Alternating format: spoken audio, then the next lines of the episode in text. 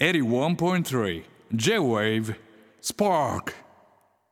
時刻は深夜12時を回りました。皆さんこんばんは、えーキングヌーのベーシスト新井和樹でございます、えー火曜の j ブスパーク今夜もスタートいたしました。はい。えー、そうですね。この間あのあそうそう。常田のインスタライブありましたね。3時間ぐらいやってましたね彼ね。僕の誕生日当日にねやってたんですけれども。後半ねちょっとあの僕も参加させてもらったんですけども。あれはすごいインスタライブだったね。あれはすごいインスタライブでした。あのー曲もねちょこちょこかかって結構かかって。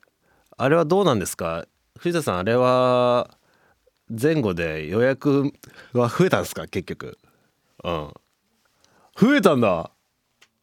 あ増えてたんですね。へえ。あじゃあ一応効果はあったと。めちゃめちゃあったんだ。あよかったですね。あそうなんだ。いつものこうデイリーの増えよりやっぱりこうガンって上がったんだってその日。すごいね。あじゃあ意味はあったんですね。あすごいピクミン歌ってたけどね。いやなかなか謎なテンションではありましたけど。まあでも普段ねあんな感じなんですよね。割と。こう割と普段日頃歌ってますよ。ピクミンの歌は。はい。えーと今夜の SPARK TUESDAY は私新井和樹の選曲をお届けしながら、えー、荒出さん投稿企画も、えー開催していきます。それでは始めていきましょう。新井和樹がナビゲートする SPARK TUESDAY。最後までお付き合いよろしくお願いいたします。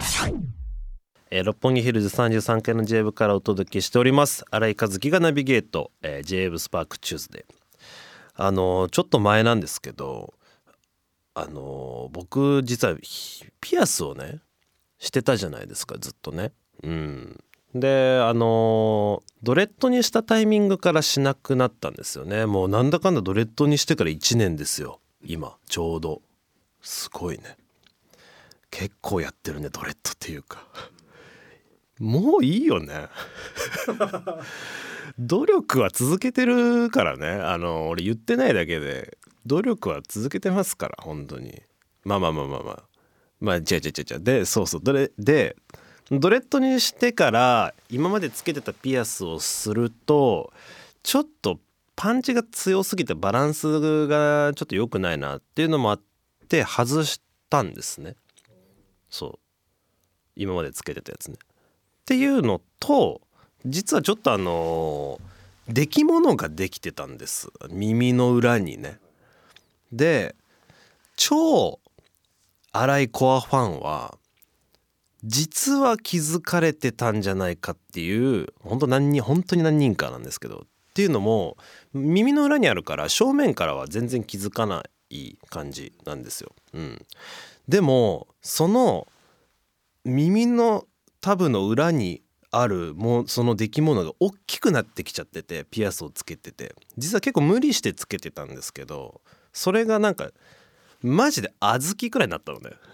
で前から見ても角度によってちょっとこう見える感じになってきちゃったんですよ実は。そうっていうのもあって痛くはないんだけどなんか触るとつねると痛いみたいなだから神経は通ってるみたいな感じなんですけどそれでまあさすがに取るかと、まあ、それもあって、まあ、ダブルの意味でつけなかつけてなかったんですけどそうそうそう金属アレルギーかななんかなとか思いながら。であの形成外科に行くと、まあ、取れるよということらしくてあのまあ行ったんですよね。そう。して「お願いします」とか言って。で「これなんですけど」って見たらその小豆をお医者さんグリグリってさ「あーケロイドですね」っていう言うのよ。ケロイド俺調べ前もって調べてた感じだと肉毛っつってお肉に目長野めいちゃんの目。で肉毛っていうものだと思ってたの俺。そういうものはできるって書いてあったから。なんかアレルギーとかそういうのね、うん、だからケロイドですねって言われてケロイドってなんだみたいな。で新井さん多分ケロイド体質ですねって言われてケロイド体質？みたいなすんごい怖くなっちゃって 言われたことないから今まで「あなたケロイド体質ですね」って急に。で結構そのまあ俺は肉毛だと思ってたケロイドさんとはまあまあ長い付き合いだったんですよ。板橋に住んでた頃からもういたんでだからもうかれこれ34年の付き合いだったんですケロイドさんとはね。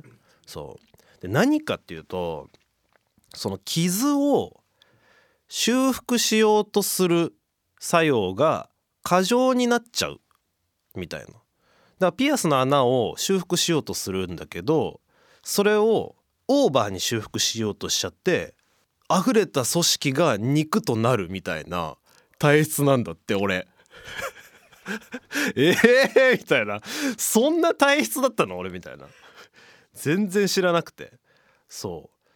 な聞くと10人に1人ぐらいは意外とケロイド体質なんだって。そうみたいな感じらしいんですけど。でも取りますか？みたいな。全然取れますよみたいな。えー、取れるんですか？みたいな。なんか俺一回帰ってもう一回ちょっと手術日決めましょうみたいなニュアンスで言ったんですけど意外と先生がライトで「取れますよ」みたいな「もう5分ぐらいで」みたいな「5分ぐらい取れんの?」と思って「じゃあ取ります」っつって。その施術室に行ってでそこそこに麻酔を打たれてね耳たぶにいてっつって。でレーザーで切るんですよ。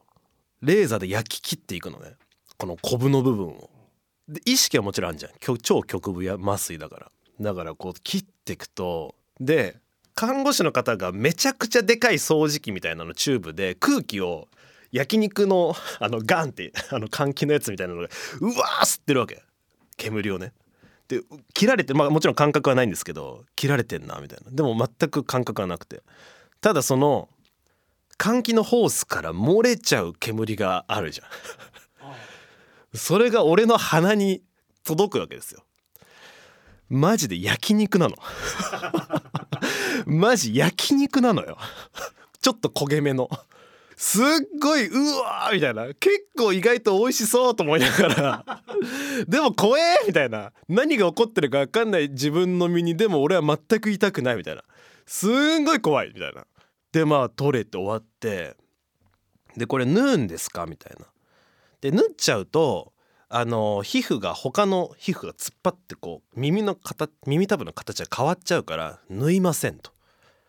で施術後に処方されたのが傷パワーパッドだったんですよ。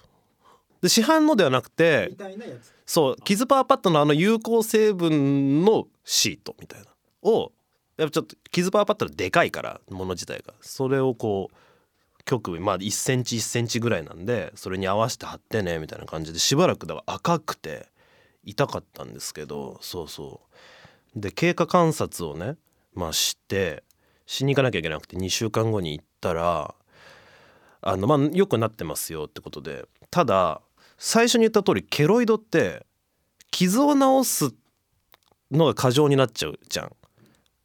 だから手術するのも傷なわけですよ。そうそう。それを直してるわけ。今。直して今前ね。直してるからこれもまたケロイドになっちゃうよって言われんの。やばいよね。だからケロイドを今この段階治りかかってるけどもう一回注射してケロイドを予防することはできますって言われたのね。で俺もうまた注射すんのかやだなと思って俺もう注射する気で行ってないからもうその日は。チキっちゃっていいですっていう。ちょっとちきっちゃったんです。で今はもう完治してるんだけどでちょっとだけやっぱ盛り上がったんですね。それほどももちろんその手術した時よりはもちろんだいぶいい感じになってるんですけどっていうのもあってこれ俺はピアスをつけれるのかみたいな。またケロイドなっちゃうから多分これ。開け方の問題なのか分かんないですけど。まあでもお医者さんはもうまたなったらまた取ればいいんでみたいな感じなんですよ。いやちょっとそれ繰り返してくの嫌だなとか思いながらそう。でやっぱ結構手術ってしないじゃないですか。麻酔系の手術日頃そんなに。やっぱ結構怖いなと思って。だからその最後の注射もちきっちゃったんですけど結局。でねもう一個麻酔事が俺控えてそうな気がしてて。親知らずなんですよね。俺今親知らず右下の親知らずが出てきちゃってんの。もう。もう出てきちゃってんだけど触った感じこれ横に生えてるんですよ。なんか横触ってる感じすんの？歯の横を。これが本当に億劫なんですよね。え山村さんも抜きました？親知らず。3回ぐらい3回ぐらい抜いてる？早く抜いた方がいいです。俺み左上は抜いてんの。でなんかすごい嫌だなっていう記憶が残ってて。でも左上ってそんなに普通に生えるやつじゃないですか。普通に縦で生えるでしょ。横に生えてんだよ。意味わかんなくない？歯が横に生えてるってあ山村さんもよかった？な何なの？親知らずが横に生えるって。歯が横に生えるって、ま、意味わかんないじゃん。いや普通に考えて。なんか今もさもさそのあ横に生えてんだいいねとかあダメだねとかさ普通に縦に生えてるみたいな。た人によって縦で生えるっていう縦に生えるっての意味わかんないじゃん。だったら全員横に生えろよって思うの。俺はもう俺が横だから。ななななんで縦なの縦のやつもいいんだよって。全員横に生えて全員工事しろよって。もう工事らしいですよね。もうその作業が。抜くとかじゃないから。発掘なんでしょ？切ってうん。家具切ってうん。で僕はでかかったんで砕いてうんうわ出た。取る。切って砕いて一個一個ピンセット取っていくやつだ。でもう工事なのよ完全に。いや俺もそれなんですよね早めに早めに行った方がいい？えー、だってもうリハ始まるしな。もうな。タイミングがないんじゃないかなって。だからこのラジオですよ。ラジオが俺を行かせてないよ。だって下が 左がぷくってあねだって外れ外れてじゃないよ。腫れてさ時刻は12時になりました。ってな なっちゃうよ。いいいいの？スパークいいの？っていう。え大丈夫？本当？結構聞きづらいぜ。麻酔効いてんからきっと。でどうなんだろう。でもけえどれぐらい腫れるんですか？あれって。人によりますけど。人によるんだ。僕は1週間くらい。1週間だ。うわー。やっぱ1週間腫れるってことはこのラジオのスケジュールで言うとやっぱどっかその回があるってことですよねきっと。きついなやだな親知らず。言ってください。ええ行かなきゃいけないか。やだな。本当に嫌だな。本当に嫌なんだよな。ちょっとじゃあ行きますか。リハの合間見ていきますか。今年中くらいにね。行けるタイミングはまあありますね。来月くらいに行くか。ちょっと楽しみだけどね。親知らず抜いた回の。どういう滑舌になってるか俺も想像はできないから。前日に行く。収録の前あやばいね。前日に行ってね。もうあの前日に行ってクソ晴らしてくるのもやばいな。あそれもまあ逆にいいかもしれないですけどね。もはやね。ここまで来たらね。エンタメしてやろうじゃねえかっていう。別に行く日帰りゃいいだけだからね。はい。いやちょっとそんな回ですよ。そんな回って何ですか？やっぱ顔周りの手術って怖いですね。やっぱりね。この間も思いましたけれども。はあ怖い怖い。メッセージありますか？読みますか？あ読めないですか？今日はちょっとね喋ることないからお便り用意しといてって 山田さんに 前もって連絡してたんですよ。今日は本当に今週起こったことは何もないからあのちょっとお便りお願いしますっつって。今日したら今週が真のお便り会ですねなんつって。山村さんね返信してくれたんですけど結局読め読めずで はい。えーメッセージお待ちしております。X の場合「ハッシュタグ #SP813」「ハッシュタグ #JAVE」をつけてつぶやいてください、えー番組ホームページにあるメッセージトゥースタジオからも送ることができます。僕への質問お悩み相談番組でやってほしいことなどお待ちしております、えー番組のインスタグラムもあります。アカウントは JAVE アンダーバースパークアンダーバーキングヌーでございます。フォローよろしくお願いします。先日ねあの姫島大空トリオのライブがですね、えー代官山でありまして僕行ってきたんですけれども。いやートリオのライブ初めて見たんですけれどもすごいいいトリオいいトリオでしたね。本当に。なんか衝動みたいなものがむき出しな感じの音像で、えー君島大空合奏形態とはまた全然違う音像になっててですねすごい面白かったですね。うん、えー合奏形態のライブもね12月ありますのでぜひチェックよろしくお願いします。はい、えーさてここからはこちらのコーナーに行きましょう、えー僕の私の駅自慢。えー、福生駅に負けないそんなあなたの最寄り駅の話を教えてくださいということで、えー全国から届いているそうです。早速紹介しちゃいましょうか。はい。えーラジオネームジャムジャム、えー僕の私の駅自慢のコーナー。荒井先生こんばんは。毎週タイムフリーで仕事の朝の通勤時間に車の中で楽しく拝聴させていただいております。あいいですね。ありがたい聞かれ方でございます。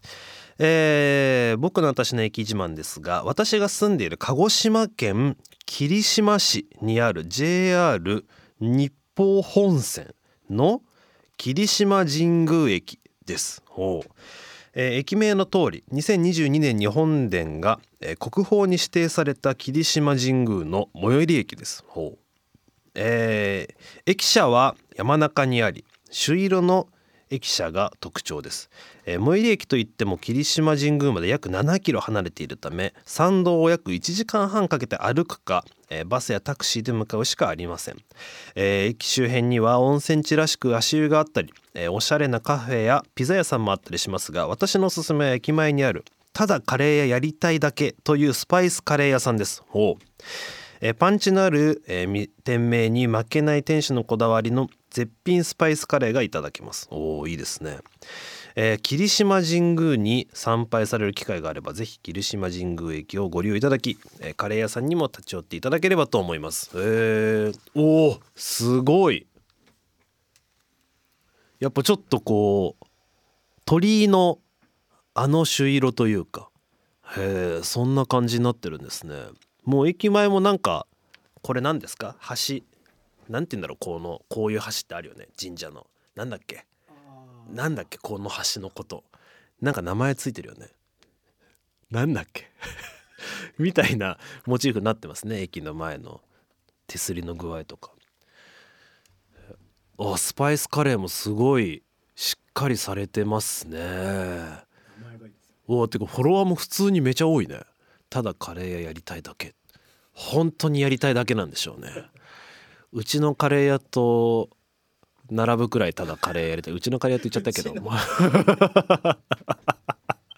あのカレー屋もただカレーやりたいだけのおいちゃんですからね。すごいですね。えー、美味しそう普通に。鹿児島いいですね。ツアーでも行ったことないから普通に行きたいですね。うん。こういうところこそやっぱプライベートで行ってみたいですね。ありがとうございます。はい次。えーラジオネームウィークエンドシトロン、えー、新井先生こんばんは。私の高校時代の最寄り駅である新潟駅の私鉄北北線の三佐島駅を紹介します。すご北北線。ひらがなでね。ひらがなで北北線。どういうことなんだろうこれは。北北ってことなのかな。そういうこと？はい、えー新潟に地下鉄はないのですが、えー三佐島駅は地下鉄トンネルの中にあります界隈ではモグラ駅と呼ばれているそうです。えホームでは電車が通過する時の風圧に耐えるために鉄の扉が二重に設置されておりえ電車が停車するえ時にしか開きません。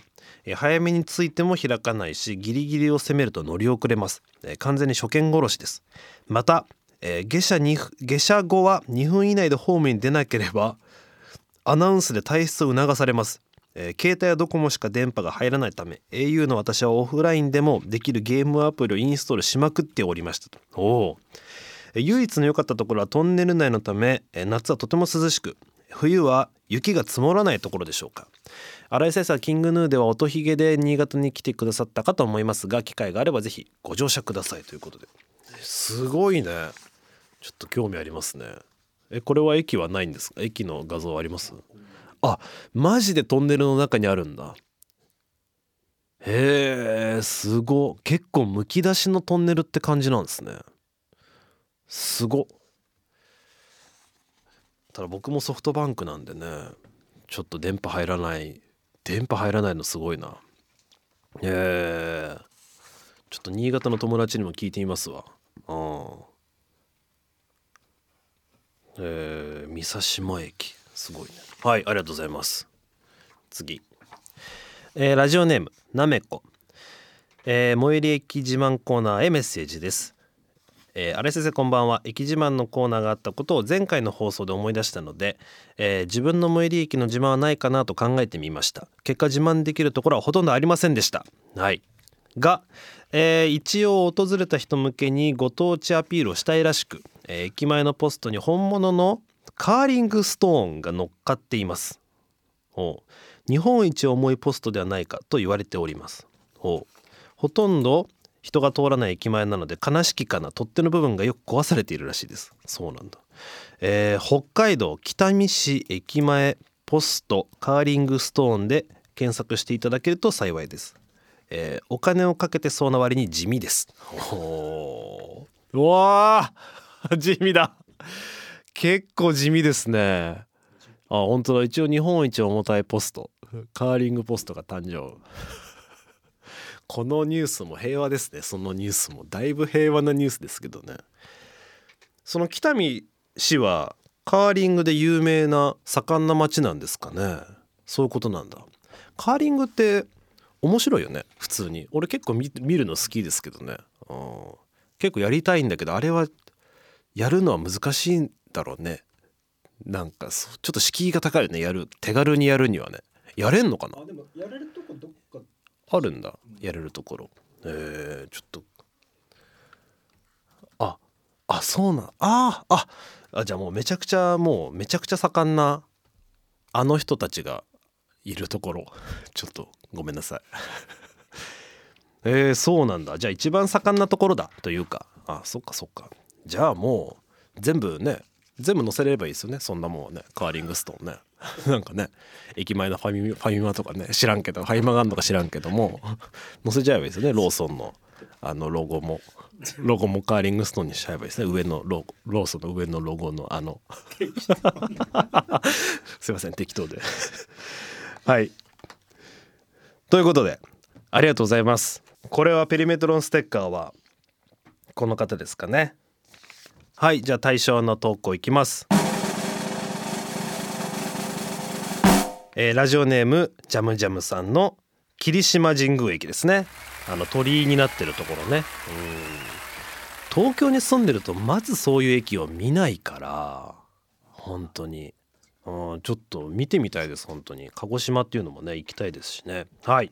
ありがとうございます。ということで引き続きあなたの無益の情報を教えてください。例えば半径5キロお店がありません。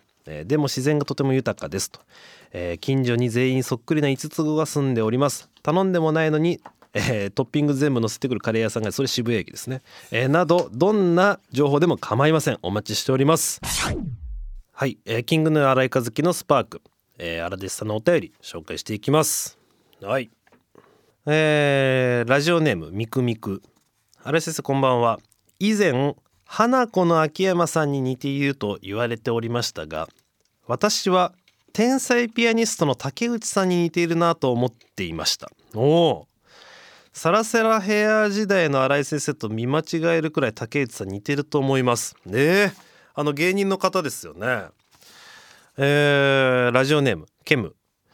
新井先生こんばんは。先日新井先生が花子の秋山さんに似ているというお話がありましたが、えー、うちの夫はテレビである芸人さんを見るたびに新井さん出てるデート私に言ってきます。その人は天才ピアニストの竹内さんなのですが似てると言われたことありますか？いやないけどね。いやどうどうなの？あー笑ってる写真とこれとか。どうなんですか？目なのかなこれはちょっと渋谷さんに判定してもらいましょう渋谷さんどうすか？そんなに似てないですねっていうことでしたね。あでもいるんですね。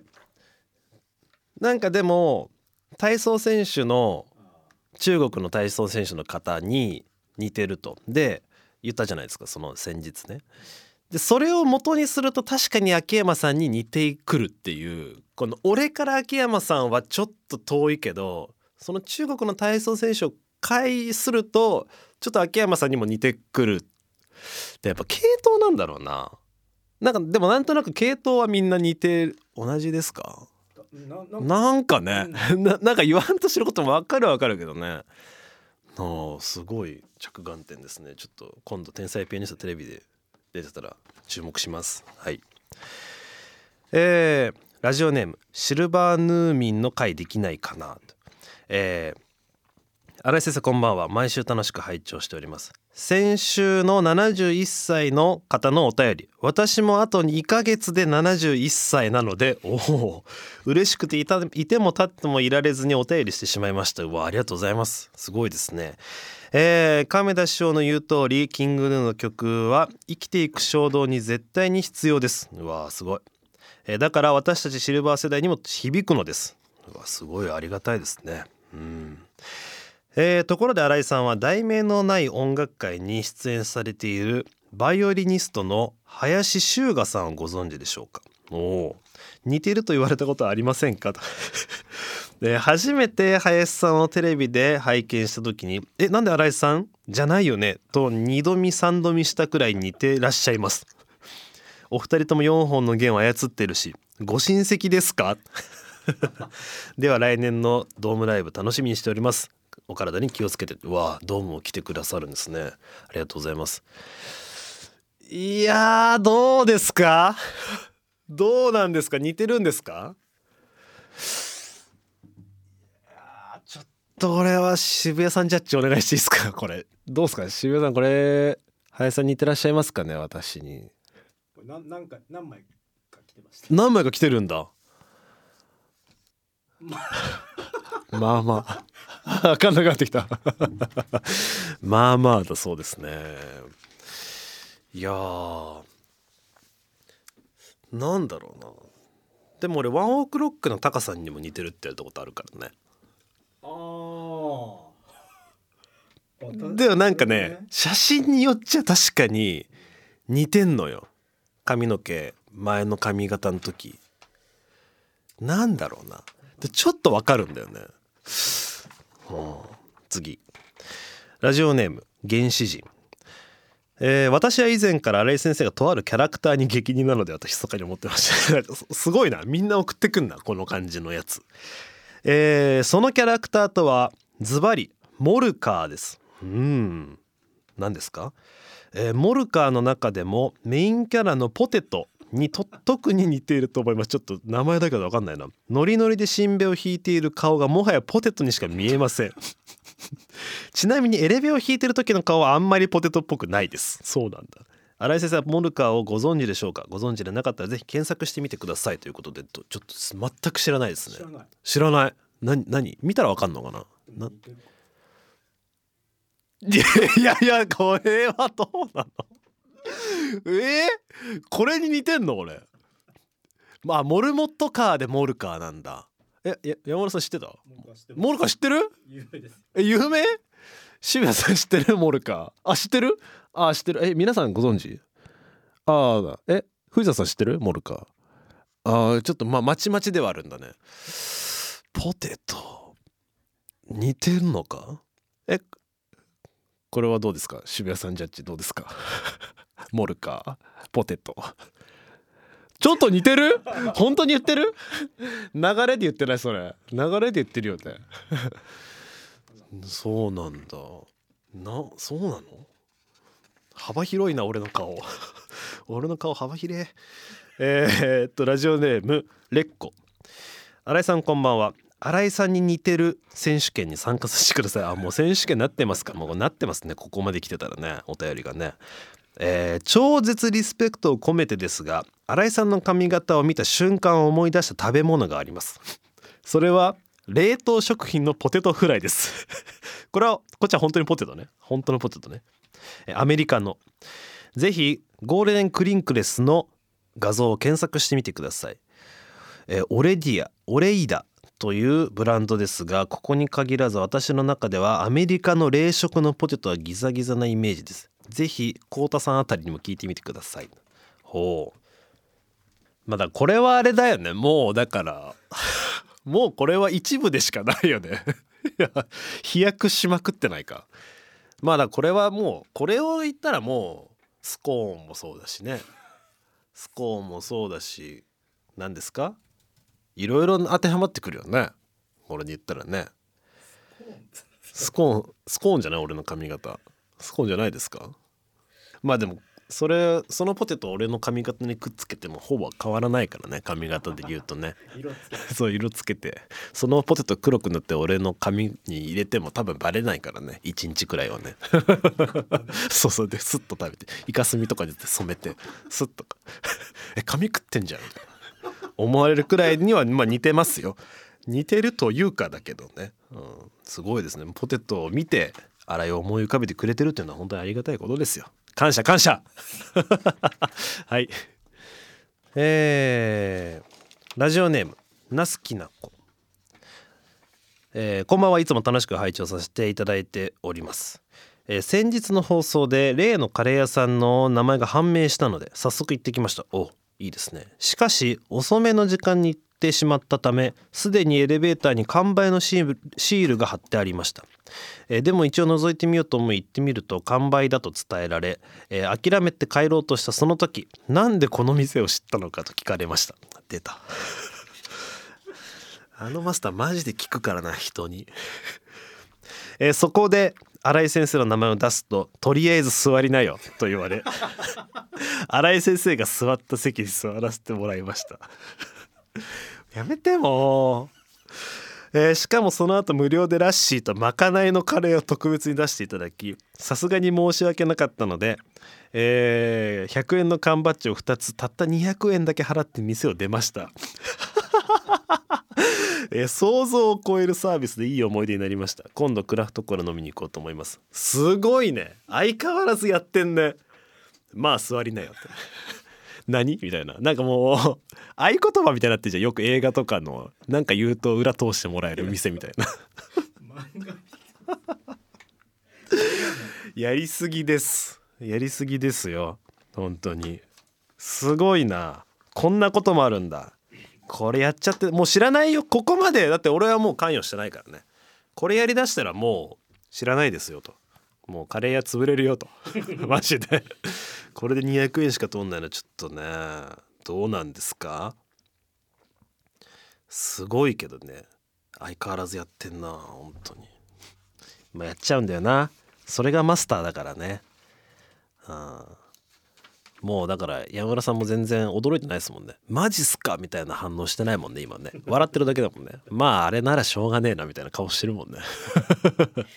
いやそうなんですよ。まあ言ってみたら分かりますよ。本当に人たらしっていうんですかねあのマスターは。まあ人たらしでしょうね。入り込むのねすごくなんかやっぱりこうついつい会いに行きたくなっちゃうマスターですね。うん。まあぜひ行ってみてくださいね皆さんも。